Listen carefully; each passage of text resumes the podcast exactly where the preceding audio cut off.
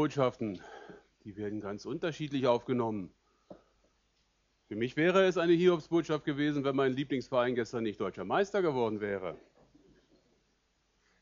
Andererseits wissen wir ja auch, dass es viele Hiobsbotschaften gibt, die nicht ganz so lustig anklingen. Und äh, deswegen habe ich mir einfach einmal diesen, dieses Buch des Hiob zu Gemüte geführt, um einfach auch zu versuchen, das ganze Buch in allen 42 Kapiteln in eine Predigt zu packen. Nein, keine Sorge. Ihr habt die große Gelegenheit, eine kleine Aufgabe mitzunehmen. Die letzten, Ver die letzten Kapitel 38 bis 42 dürft ihr mal zu Hause lesen, um in 14 Tagen beim zweiten Teil der zweiten Predigt über den Hiob ein kleines bisschen mehr Gewinn mitzunehmen. Heute werden wir uns mit den ersten Kapiteln beschäftigen. Und wer mag und Lust und Zeit hat, der liest das Ganze einfach mal durch, um einfach ganz genau zu wissen, was da drin steht und was vielleicht auch für ihn zum Gewinn ist. Was ist mit dem Buch Hiob? Es ist in der Reihenfolge oder in der Einteilung der Bibel ein Buch, wie es in der Bibel Geschichtsbücher gibt oder prophetische Bücher, die Evangelien oder Lehrbriefe. Das Buch des Hiob ist ein Buch der Weisheit. So wird es beschrieben und interessanterweise wird Hiob sowohl in Hesekiel von dem Propheten dort eben erwähnt, wegen seiner Gerechtigkeit, die der Hiob hatte. Und auch beim Jakobus im Neuen Testament wird eben auch der Hiob erwähnt und dort für sein Ausharren gelobt. Letztendlich diese beiden Stellen, diese beiden Anführungen dokumentieren im Grunde genommen diese Historizität, dieses geschichtliche Tatsache, dass es Hiob wirklich gegeben hat, auch wenn er allen wahrscheinlich als einer der ältesten oder als ein ältestes Buch der Bibel anzusehen ist. Verschiedene Indizien sprechen dafür. Einmal die Ortsangaben, wenn wir so die alten Karten mal vergleichen. Dann sein hohes Alter. Er lebte nach dem Zeugnis dieses Buches eben 140 Jahre nach all dem, was er erlebt hat, hatte vorher sieben Söhne und drei Töchter bekommen. Also er war einiges älter, als wir in der heutigen Zeit werden. Das kann damit zusammenhängen. Mit Sicherheit hängt es nicht damit zusammen, dass er sich wahrscheinlich viel gesünder ernährt hat wie wir. Nein, allgemein könnte man davon ausgehen, dass eben vor der Sintflut die Erdatmosphäre mehr voller Wasser war, mehr ein dumpfes, ein, ein wie im Dschungel praktisch voller Wasser eben da war, um dann die Sonnenstrahlen, die UV-Strahlen, die uns heute immer wieder auch peinigen, die uns auch als Menschen altern lassen, schneller altern lassen, die waren vor der Sintflut eben nicht da. Es wurden bei der Sintflut nach dem Bericht in der Genesis, in der, im ersten Buch Mose, wurden die Schleusen der Tiefe und auch die Schleusen des Himmels geöffnet. Wahrscheinlich war das ein Grund, weswegen die Menschen damals älter wurden. Noah war ja 500 Jahre alt geworden, Adam sogar 950 Jahre. Auch das weist darauf hin, dass eben Hiob eines der ältesten Bücher in der Bibel ist, genauso eben auch die erwähnten Tiere. Da ist ein Behemoth beschrieben, den Luther mit Nilpferd übersetzt hat, oder ein Leviathan, den Luther mit Krokodil übersetzt hat was aus der Sichtweise der Übersetzer seiner Zeit sicherlich verständlich ist. Nur wenn wir ein bisschen genauer hineinschauen in den Text, das möchte ich jetzt nicht ausführen, aber das findet ihr, wenn ihr nachlest, dann ist die Beschreibung, die dafür eben diesem Behemoth oder auch den Leviathan gegeben ist, eher ein Hinweis auf einen Dinosaurier oder verschiedene Dinosaurier. Außerdem fehlen im Buch hier verschiedene Hinweise wie Gesetz oder Stiftshütte und Tempel, sodass allgemein davon ausgegangen wird, dieses ist das älteste Buch von den Zeitfolgen her, das wir in der Bibel finden. Inhaltlich geht es, wie ihr fast alle schon wisst, wegen der Hiobsbotschaften, nicht um Strafe, sondern es geht um den Sinn des Leidens oder die Frage, warum ein Gerechter leiden muss werde nur versuchen, nur einzelne Verse vorlesen und Stück für Stück ein bisschen durch die ersten Kapitel hindurchgehen. Der Hiob wird beschrieben im Kapitel 1, Vers 1 als ein Mann, der vollkommen war, rechtschaffen, gottesfürchtig und das Böse meiden. Boah, so möchte ich auch mal beschrieben werden von Gott. Rechtschaffen, vollkommen, gottesfürchtig und das Böse meidend. Weiß nicht, wie euch es so geht, wenn ihr das so lest als persönliche Glaubensbeschreibung. Das ist ein Ziel. Da möchte ich gerne hinkommen. Hiob wurde eben weiterhin noch sehr gesegnet mit Familie, mit Kindern, mit vielen, vielen Schafen und Kamelen, mit Eseln und Rindern. Er war im Grunde genommen gesegnet. Er hatte materiell und familiär alles, was er sich vorstellen konnte. Wie gesagt, sieben Söhne, drei Töchter. Gleichzeitig hat er eine Angewohnheit gehabt. Diese Familie, die trafen sich natürlich immer mal wieder, wahrscheinlich zu irgendwelchen Geburtstagen oder Festen, nehme ich mal an. Und da heißt es in einem Vers 5, es geschah, wenn die Tage des Gastmahls herum waren, nachdem sich die Familie getroffen hatte, sandte Siob hin, ließ sie holen und heiligte sie. Und er stand des Morgens früh auf und opferte Brandopfer nach ihrer aller Zahl, denn Hiob sprach, Vielleicht haben meine Kinder gesündigt und sich in ihrem Herzen von Gott losgesagt. In einer Zeit, in der es kein Gesetz gab, praktizierte Hiob ein Brandopfer, um für eventuelle Sünden seiner Kinder Gott um Gnade zu bitten. Wenn meine Kinder früher mal später nach Hause kamen, was dem Herrn sei Dank nicht allzu oft passiert ist, brauchen wir, haben wir vielleicht mal ein bisschen deftiger mit ihnen geredet. Ein Gebet für sie im Stillen gesprochen. Aber hier praktiziert es Hiob so, als wenn es für ihn selbstverständlich war, denn es kommt immer mal wieder vor. Das bedeutet nicht, dass es einmal passiert ist. Er hat aber dadurch gekennzeichnet eine geistlich hochstehende und vor Gott demütige Haltung Gott gegenüber. Aber wo Licht ist, das wissen wir aus unserem eigenen Leben heraus, da ist auch Schatten. Unser Text geht weiter im Vers, ab Vers 6. Da treffen sich die Söhne Gottes im Himmel und auch der Satan ist mitten unter ihnen.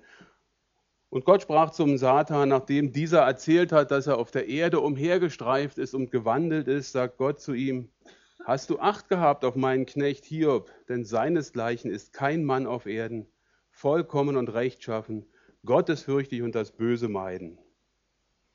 Und der Satan antwortete Gott und sprach, ist es umsonst, dass Hiob Gott fürchtet? Hast du nicht ihn selbst und sein Haus und alles, was er, was er hat, ringsum eingezäunt? Du hast das Werk seiner Hände gesegnet und sein Besitztum ist ausgebreitet im Land, ausgebreitet im Lande.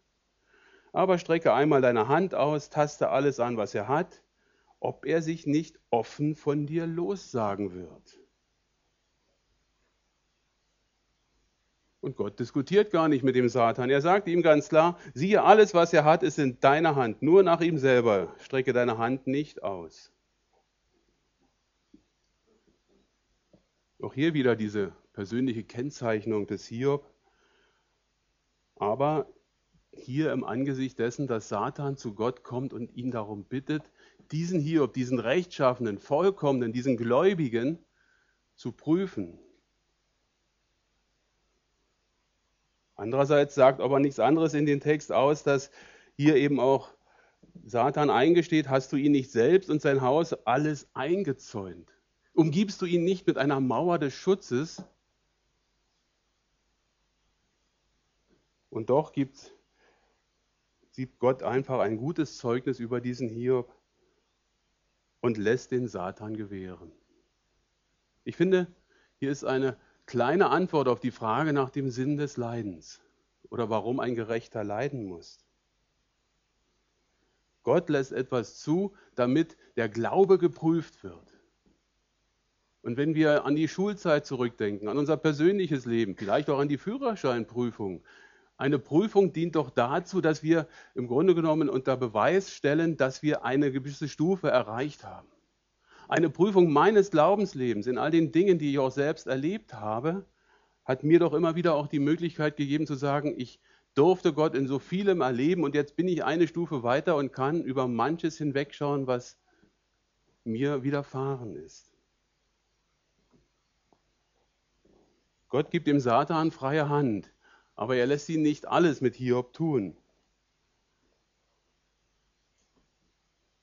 Und trotzdem ist es so, dass Satan nicht alles tun kann. Er konnte vorher nicht diesen Zaun über, um, überwinden, den Gott um Hiob und seinen Besitz errichtet hat. Er brauchte die Genehmigung Gottes für diese Prüfung. Und letztendlich wissen wir es auch aus dem Neuen Testament heraus, dass der Satan umhergeht wie ein brüllender Löwe und sucht, wen er verschlingen kann. Hiob war von Gott beschützt, aber er lässt etwas zu, um ihn zu prüfen und um ihm im Grunde genommen ja auch ein Stückchen weiter wachsen zu lassen. Es kommt, wie es kommen musste, die berühmten Hiobsbotschaften. Die Rinder werden und Esel, die werden hinweggenommen, die Knechte werden erschlagen. Feuer fällt vom Himmel und nimmt das Kleinvieh weg. Kamele werden gestohlen und die Knechte werden erschlagen.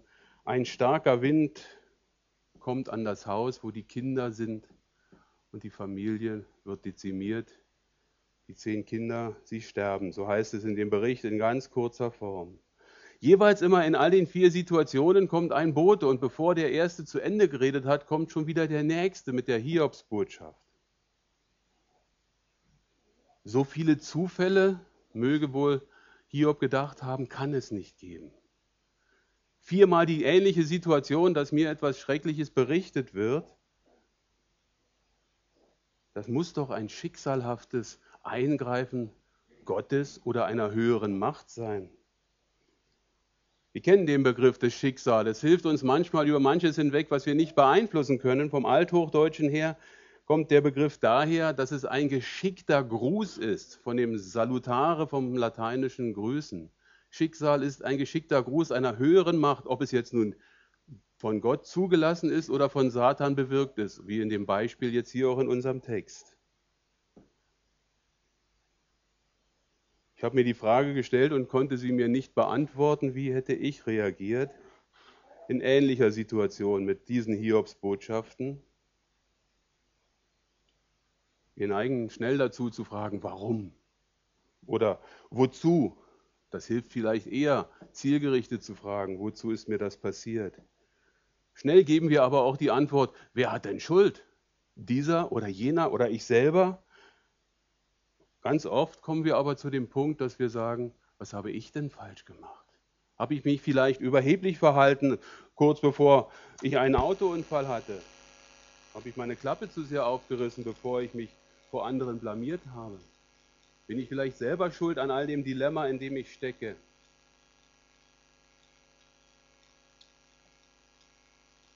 Hiob reagiert ganz anders. Das geht so einfach in dem Text, in Vers 20 heißt es, da stand Hiob auf, zerriss sein Gewand und schor sein Haupt und fiel zur Erde nieder und betete an. Gut, die Handlungsweisen hier, das Gewand zerreißen, das Haupthaar scheren und auf die Erde knien, sind nicht mehr unbedingt üblich, wenn wir vielleicht, sprichwörtlich gesagt, in Sack und Asche gehen. Ich finde viel interessanter, dass er anbetet. Ich weiß nicht, ob ich die Kraft hätte, im Anbetracht solcher Hiobsbotschaften, die mich persönlich oder meine Familie betreffen, auf die Knie zu gehen und zu beten. Nicht nur zu beten um Hilfe, sondern anzubeten. Das ist noch etwas anderes, dass ich Gott ja sogar lobe und ihn preise. Und in Vers 21 sagt dann Hiob in seinem Gebet, Gott hat es gegeben und Gott hat es genommen, der Name Gottes sei gepriesen. Er ist es, Gott ist es, der alles, was in meinem Leben geschieht, in seiner Hand hält und mir Dinge widerfahren lässt, die mir weiterhelfen sollen, die mich im Glauben stärken, die mich im Vertrauen auf Jesu und seine, sein Wirken in meinem Leben weiterbringen können. Und in Vers 22 heißt es dann, bei diesem allen, bei all dem, was er betete, sündigte Hiob nicht und schrieb Gott nichts Ungereimtes zu. Er gab Gott nicht die Schuld an seinem Widerfahren. Ist denn alles das, was wir haben, unser Verdienst? Rein ökonomisch betrachtet, ja. Wir verdienen unser Geld, wir leben, um zu arbeiten oder arbeiten, um zu leben, wir, je nachdem, wie jemand diese Sichtweise hat. Wir durften Schulbildungen genießen und wir durften einfach auch unseren intellektuellen Stand verbessern. Ist es alles Verdienst oder ist es nicht doch Gottes Gnade, der dich in ein Land gesetzt hat, dich dort aufwachsen ließ, wo es möglich ist, in die Schule zu gehen, wo es möglich ist, dazu zu lernen, wo es möglich ist, in Frieden und Freiheit zu leben. Ich hörte letztens ein Beispiel, wie eine Firma, die in China arbeitet, den Arbeitern hilft, bestimmte technische Dinge zu bewegen. Da ist ein riesengroßer Bagger, der bedient werden musste und die Arbeiter sind Reisbauern.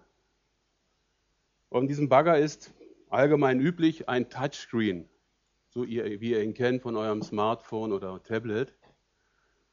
Nur dummerweise waren die Arbeiter nicht in der Lage, das so zu erkennen, dass sie das Gerät bedienen konnten. Sie waren es grundsätzlich gewohnt, dass ein viereckiger Knopf sein musste, der nur blinkt. Und jetzt hat man auf diesem Touchscreen diesen blinkenden Knopf angebracht, damit die Arbeiter wissen, wann sie die Maschine anmachen oder ausmachen müssen. Wir haben das große Vorrecht, wir dürfen lernen, wir durften in dieser Welt groß werden. Den Menschen war es dort nicht so vergönnt. Es ist nicht mein Verdienst oder unser Verdienst, dass es uns so gut geht. Auch wenn wir denken, es geht uns schlecht. Gottes Gnade ist es. Ja, in unserem Bericht geht es weiter. Satan lässt nicht locker. Er kommt ein zweites Mal. Gott spricht wieder zu ihm und sagt, hast du denn Acht gehabt auf meinen Knecht? Denn seinesgleichen ist kein Mann auf Erden. Vollkommen rechtschaffen, gottesfürchtig, das Böse meiden. Und noch hält er an seiner Vollkommenheit fest, obwohl du mich wieder ihn gereizt hast, ohne ihn ohne Ursache zu verschlingen. Ihn ohne Ursache zu verschlingen. Und Satan ist ganz krass. Er sagt zu Gott, Haut um Haut, alles, was der Mensch hat, gibt er um sein Leben. Gott sagt ganz locker, siehe, er ist in deiner Hand, nur schone seines Lebens. Und der Satan ging von dem Angesicht Gottes hinweg und schlug Hiob mit bösen Geschwüren vom Fußsohle bis zum Scheitel.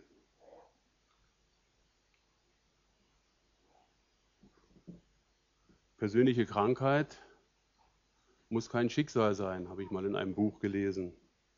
Wir können vieles tun für unsere Gesundheit, aber es steht nicht in unserer Hand, unser Leben zu verlängern oder unsere Situation so grundlegend zu verbessern, dass wir nicht aus Gottes Gnade herausfallen oder dass Gottes Gnade nicht in unserem Leben wirkt.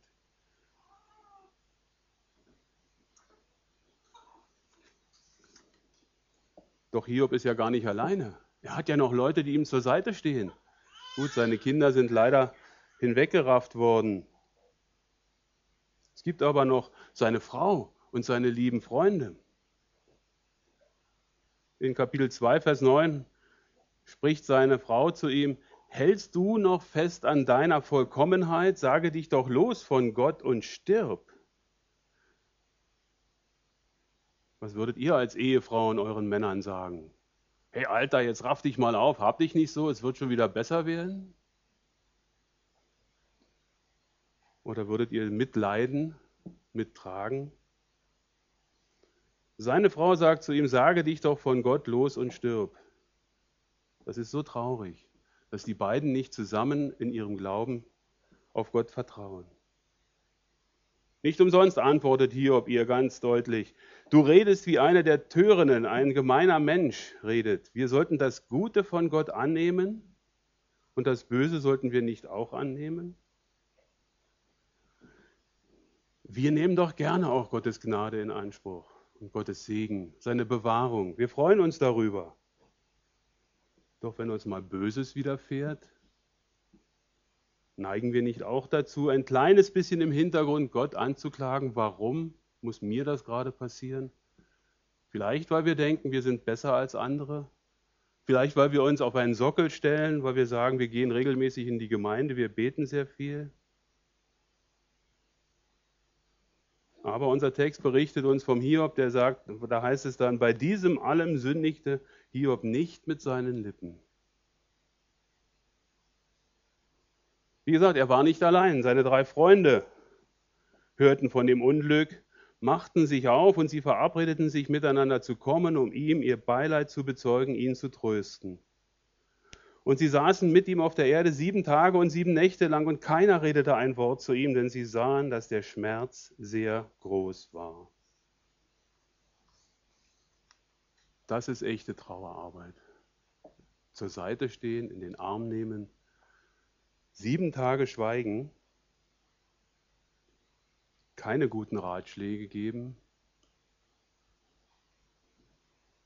nach dem Motto, es wird schon wieder gut, Und Hiob kann seine Verzweiflung ausschütten dann aufgrund dadurch, dass die Freunde ja gegenwärtig sind. Und er ist wirklich verzweifelt. Er verflucht den Tag seiner Geburt. Es verschwinde der Tag, an dem ich geboren wurde. Und die Nacht, welche sprach, ein Knäblein ist empfangen.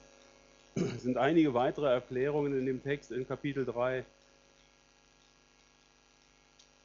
wo er dann in Vers 11 auch sagt, warum starb ich nicht von Mutterleibe an, kam aus dem Schoße hervor und verschied. Welch eine Verzweiflung in seinem Herzen. Wie ist er betroffen, was wir nachvollziehen können. Und ein Stückchen klagt er auch Gott an. Er fühlt sich von Gott verlassen. In Vers 20 heißt es dort, warum gibt er Gott dem mühseligen Licht und Leben denen, die in bitterer Seele sind, die auf den Tod harren und er ist nicht da, und die nach ihm graben, mehr als nach verborgenen Schätzen. Er möchte sterben und hat das Gefühl, Gott hat ihn allein gelassen. Und ein Stückchen auch eine prophetische Aussage auf Jesus hin. Nach den sieben Tagen der Trauer ist es Eliphas, einer seiner drei Freunde. Er hat insgesamt vier, ein weiterer wird nochmal extra später beschrieben. Da heißt es in Kapitel 4, Vers 2, wenn man ein Wort an dich versucht, wird es dich verdrießen. Mit anderen Worten, darf ich mich trauen, dir etwas zu sagen? Darf ich dir einen guten Ratschlag mitgeben, lieber Hiob? Doch Eliphas sagt dann doch, die Worte zurückhalten. Wer könnte oder vermöchte es? Mal Hand aufs Herz, so sind wir doch. Gute Ratschläge geben, anderen sagen, wo es lang geht, weil wir doch meinen, für den anderen den besseren Weg zu kennen. Auch als Eltern ist es manchmal nicht ganz leicht, zurückzustecken, wenn wir den Eindruck haben, der Weg der Kinder passt nicht ganz so nach meinem Willen. Aber je größer die Kinder werden, desto erwachsener werden sie und das beruhigt dann doch wieder. Viele, viele Kapitel sind beschrieben von dem, was die Freunde sagen. Die Kernaussage dieser drei Ratgeber ist, der Unschuldige leidet nicht. Das Leiden ist eine Folge der Sünde, so ist ihre Behauptung. Darum muss eben auch Hiob, der so schwer leidet, ein großer Sünder sein.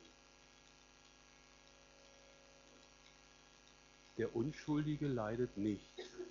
Ist das wirklich so? Wir wissen doch von Gottes Zeugnis her, über diesen vollkommenen und gerechten und gottesfürchtigen Hiob, der auch nicht gesündigt hat in seinen Worten mit Gott. Interessanterweise werden Hiobs Botschaften und Unglücke auch beschrieben im Neuen Testament. Da gab es einmal eine Situation, wo Galiläer eben zu Tode kamen und ein zweites Mal stürzte ein Turm in Siloam auf 18 Menschen die dann starben.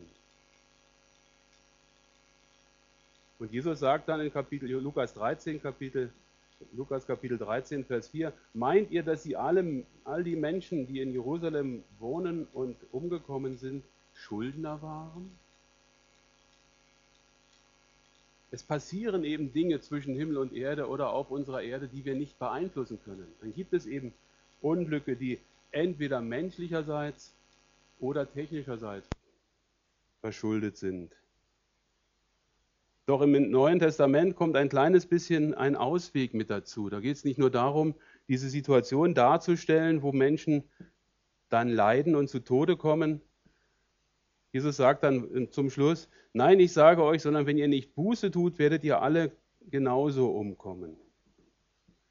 Denken wir daran, der Sinn des Buches Hiobs ist, den Sinn des Leidens zu verstehen.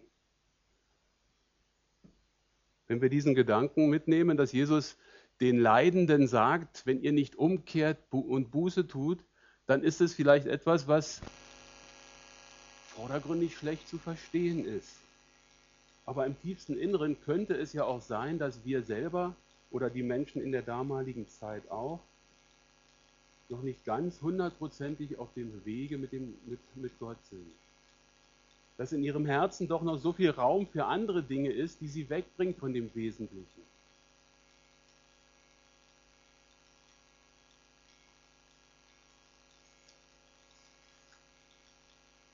Aber Eliphas und seine Freunde lassen nicht locker.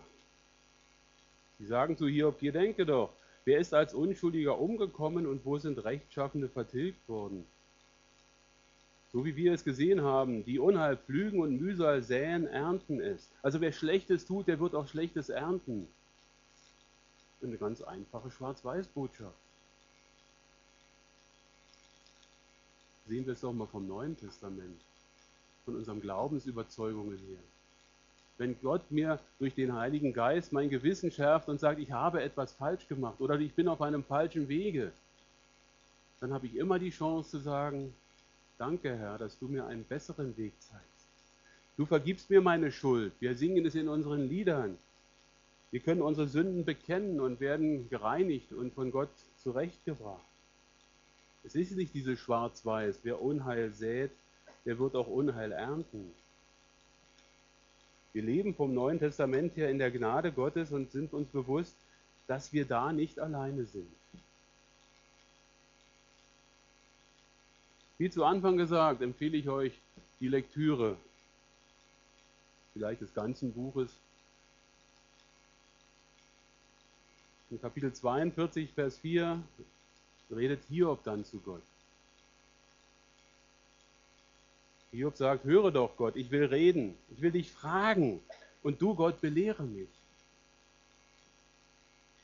Manchmal denke ich, habe ich doch alles nicht nötig, ich weiß doch schon so vieles. Nicht nur über die Bibel, da weiß ich fast gar nichts, aber über Fußball zum Beispiel oder andere Dinge. Aber einfach mal zuhören, dass Gott letztendlich mir meine Fragen beantwortet. Das ist das, was Hiob möchte. Und er sagt dann, er bekennt dann mit dem Hören, mit dem Gehör des Ohres habe ich von dir gehört, aber nun hat mein Auge dich gesehen. Er hat Gott erlebt. Warum er das getan hat, das werden wir in 14 Tagen ganz genau analysieren. Und wie Gott über Hiob denkt, wie er über die drei Freunde denkt und über den vierten dazu, auch das möchte ich versuchen, dann in 14 Tagen uns noch einmal mitzugeben aus dem Text. Wie gesagt, eine Antwort aus dem Textabschnitt, den wir gerade besprochen haben, ist die, dass Satan umhergeht und die sucht, die er verschlingen kann. Uns Gläubige, die prüft er. Denen gibt er die Möglichkeit, eine Stufe zu erklimmen, weil wir gemerkt haben, wir können eine Prüfung, ein schweres Leiden, eine Krankheit nicht alleine bestehen, sondern mit der Hilfe Gottes. Und wenn jemand mit Gott nichts anfangen kann. Da ist es aber genauso. Da sagt Gott nicht, du glaubst nicht an mich, also helfe ich dir nicht. Ich bin überzeugt und habe es auch schon in verschiedenen Glaubenszeugnissen gehört, dass Menschen genau dadurch zum Glauben gekommen sind, weil sie in Not nach Gott geschrien haben, weil sie sich bewusst geworden sind, ich komme hier nicht weiter, ich stecke in einem Dilemma. Satan geht umher, denn er möchte deine und unsere und die Seele jedes Menschen haben, um uns wegzubringen, wegzubringen von dem Kreuz. Er möchte, dass wir nicht zu Jesus hinkommen, um einmal in der himmlischen Herrlichkeit dabei zu sein. Gott ist gerecht, er steht zu seinem Wort, er ist allmächtig, allwissend und allgegenwärtig. Allgegenwärtig ist Satan nicht. Wir haben es gehört, er ist umhergestreift und umhergewandert auf der, auf der Erde. Er ist auch nicht allmächtig, er konnte den Zaun nicht überwinden. Und Satan ist auch nicht allwissend. Denn wenn er das wäre, hätte er gewusst, welchen tiefen Glauben der Hiob hatte. Und dass er ihn mit seinen Prüfungen, Strafen, Hiobsbotschaften nicht abbringen konnte von Gott.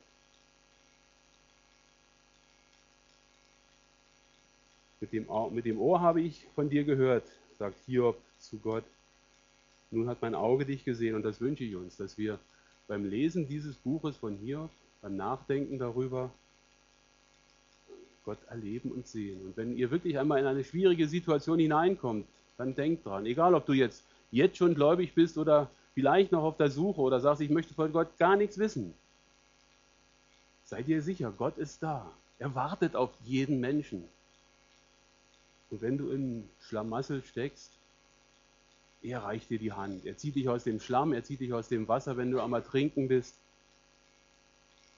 Und er hat diesen Jungen von dem Film, von dem ich vorhin sprach, davon gehe ich mal auch aus, aus dem kalten Wasser herausgezogen.